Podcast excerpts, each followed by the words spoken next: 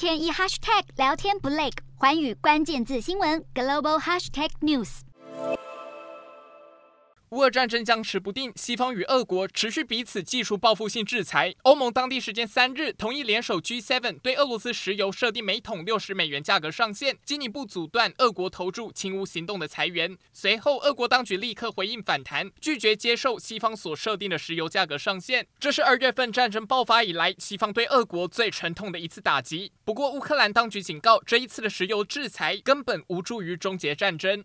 西方企图阻断俄国裁员，激怒普丁政府。克里姆林宫当地时间三日还表示，普丁计划在不久后亲自访问俄国宣称并吞的乌东顿巴斯地区，恐怕是要更明确地表明俄军不会轻易放弃对乌克兰的侵略。西方国家试图透过外交管道缓解前线战端。德国总理肖兹当地时间二日致电普丁，进行将近一小时的通话。肖兹首先开轰，谴责俄军狂轰滥炸乌克兰民用基础设施的行径，并强调德国将继续支持乌国军民。对此，普丁则解释，俄国攻击。贫民区是要回应西方种种军事挑衅，甚至还反控克里米亚大桥炸弹攻击案以及北约天然气管线破坏，都是乌克兰与西方势力所为。